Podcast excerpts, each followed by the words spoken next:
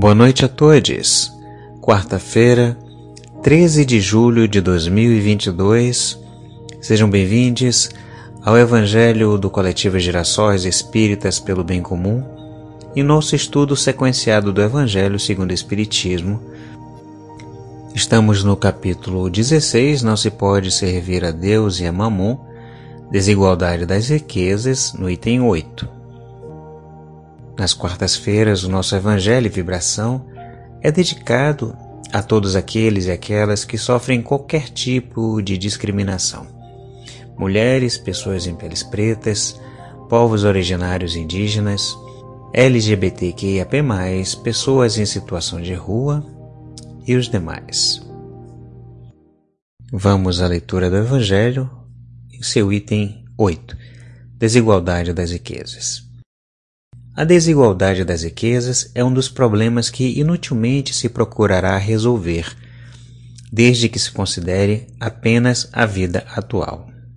A primeira questão que se apresenta é esta: por que não são igualmente ricos todos os homens? Não são por uma razão muito simples, por não serem igualmente inteligentes, ativos e laboriosos para adquirir nem sóbrios e previdentes para conservar. É, aliás, ponto matematicamente demonstrado que a riqueza repartida com igualdade a cada um daria uma parcela mínima e insuficiente, que, supondo efetuada essa repartição, o equilíbrio em pouco tempo estaria desfeito, pela diversidade dos caracteres e das aptidões, que, supondo-a possível e durável, tendo cada um somente com o que viver, o resultado seria o aniquilamento de todos os grandes trabalhos que concorrem para o progresso e para o bem-estar da humanidade. Que, admitindo, desse a ela cada um necessário, já não haveria o aguilhão que impele os homens às grandes descobertas e aos empreendimentos úteis.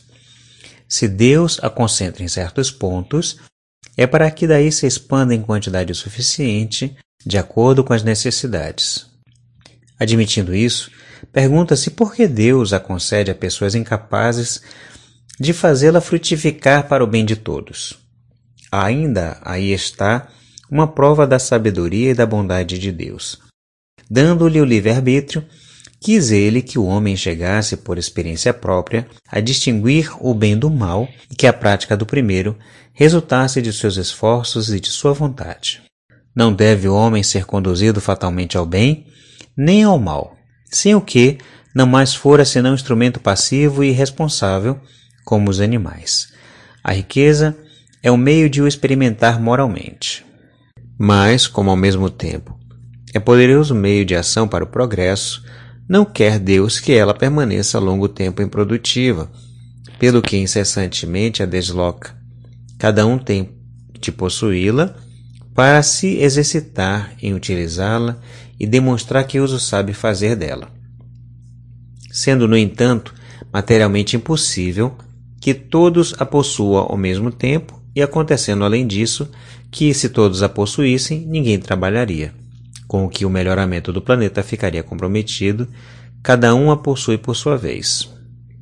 Assim, um que não a tem hoje, já a teve ou terá noutra existência Outro que agora a tem, talvez não a tenha amanhã. Há ricos e pobres, porque, sendo Deus justo, como é, a cada um prescreve trabalhar a seu turno. A pobreza é, para os que a sofrem, a prova da paciência e da resignação. A riqueza é, para os outros, a prova da caridade e da abnegação. Deploram-se com razão o péssimo uso que alguns fazem das suas riquezas, as ignóbeis paixões que a cobiça provoca, e pergunta-se: Deus será justo, dando a tais criaturas? É exato que se o homem só tivesse uma única existência, nada justificaria semelhante repartição dos bens da terra. Se, entretanto, não tivermos em vista apenas a vida atual, e ao contrário considerarmos o conjunto das existências, veremos que tudo se equilibra com justiça. Carece, pois, o pobre de motivo assim para acusar a providência, como para invejar os ricos, e estes para se glorificarem do que possui? Se abusam, não será com decretos ou leis santuárias, que se remediará o mal.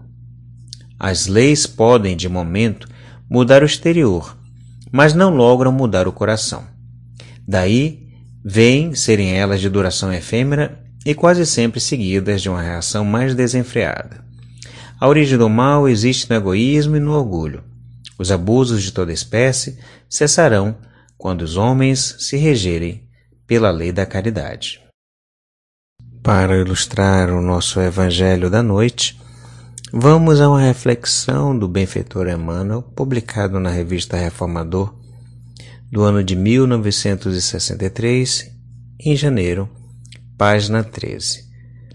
Ele comenta a perícope do Evangelho de Jesus segundo Mateus, no capítulo 25, no versículo 23, e dá o título Dinheiro, o servidor. O dinheiro é semelhante à alavanca suscetível de ser manejada para o bem ou para o mal. Acorrentado ao poste da avareza, produz o azinhavre da sovinice. Contudo, sob a inspiração do trabalho, é o lidador fiel que assegura os frutos do milharal e as paredes da escola, a cantiga do malho e a força da usina. Atrelado ao carro do orgulho, é o estimulante do erro, mas na luz da fraternidade é o obreiro da renovação incessante, enriquecendo o solo e construindo a cidade, desdobrando os fios do entendimento e garantindo os valores da educação. Aferrolhado no cofre da ambição desvairada, é o inimigo da evolução. Todavia, endereçado à cultura, é o agente do progresso, auxiliando o homem a solucionar os enigmas da enfermidade e a resolver os problemas da fome, a compreender os mecanismos da natureza e a inflamar o esplendor da civilização que analisa a terra e vasculha o firmamento. Detido na sombra do egoísmo, é o veneno que promove a secura do sentimento. No entanto, confiado à caridade, é o amigo preestimoso que desabota rosas de alegria no espinharal da provação alimentando pequeninos desamparados e sustentando mães esquecidas, levantando almas abatidas que o infortúnio alanceia e iluminando lares desditosos que a necessidade escurece. Dinheiro. Repara o dinheiro. Dizem que ele é o responsável pelo transeunte que a embriaguez atira à calçada pelo delinquente escondido nas aventuras da noite, pelo irmão infeliz que anestesiou a consciência na cocaína e pela mão insensível que matou a criancinha no claustro materno. Entretanto, por trás da garrafa e da arma delituosa, tanto quanto na retaguarda do entorpecente do aborto, permanece a inteligência humana que escraviza a moeda, a criminalidade e a loucura. Contempla o dinheiro pensando no suor e no sangue, na vigília e na aflição de todos aqueles que choraram e sofreram para ganhá-lo, e vê-lo ás por servidor da felicidade e do aprimoramento do mundo, a rogar em silêncio para que lhe ensines a realizar o bem que lhe cabe fazer. Emmanuel. Não custa lembrar que não é da vontade do Pai que exista injustiça, discriminações, que haja pessoas em situação de miséria ou pessoas sendo privadas dos seus direitos à educação, à vida, à saúde, à moradia, ao abrigo. Da mesma forma que a riqueza não é dada para a satisfação do egoísmo, não é dada para a satisfação das paixões insaciáveis dos homens, a pobreza também não está para ser colocada para a negligência das necessidades humanas e nem tampouco para a submissão da moral, da honra e da existência de qualquer que seja. Assistimos na atualidade da derrocada do capitalismo e do liberalismo no mundo é que esse modelo de enriquecimento de uns em detrimento da vida de outros é um modelo falível e um modelo que só gera distúrbios, destruição da própria natureza, como da natureza humana em todos os seus aspectos. Como compreendemos claramente a necessidade que os recursos dos talentos, a riqueza, ela seja trabalhada na mão dos homens que farão com que ela se produza para a humanidade e para o bem de todos as condições do progresso e da evolução, da ciência e do desenvolvimento intelectual, da saúde, da educação, da proteção e do bom uso de todos os recursos naturais do planeta. Dessa forma, a riqueza que gera riqueza por si mesma, dinheiro que gera dinheiro por si mesma, na especulação, apenas nos comércios das moedas e das especulações financeiras, essa só gera desigualdade, avareza, cobiça, destruição e morte. Assim sendo, mestre querido, nós, além de agradecer mais uma explicação, mais um evangelho cheio de ensinamentos ainda para muitos de nós para vislumbrar o mecanismo que está colocado por Deus para todas as humanidades de todos os planetas, ainda assim nos foge o entendimento do ciclo eterno da vida espiritual que conduz às escolhas no planejamento reencarnatório de cada um de nós para passar pelas experiências da pobreza e da riqueza, angariando ali conhecimentos, recursos, evolução pessoal e aprimoramento da coletividade. Assim, mestre querido, pedimos encarecidamente que não tarde o momento em que essas suas lições e as orientações da espiritualidade que estão inseridas nesses textos possam se tornar realidades vividas por todos nós que a humanidade saiba trabalhar com os seus talentos, com as suas riquezas, conferindo a todos o trabalho digno, necessário, suficiente e sustentável.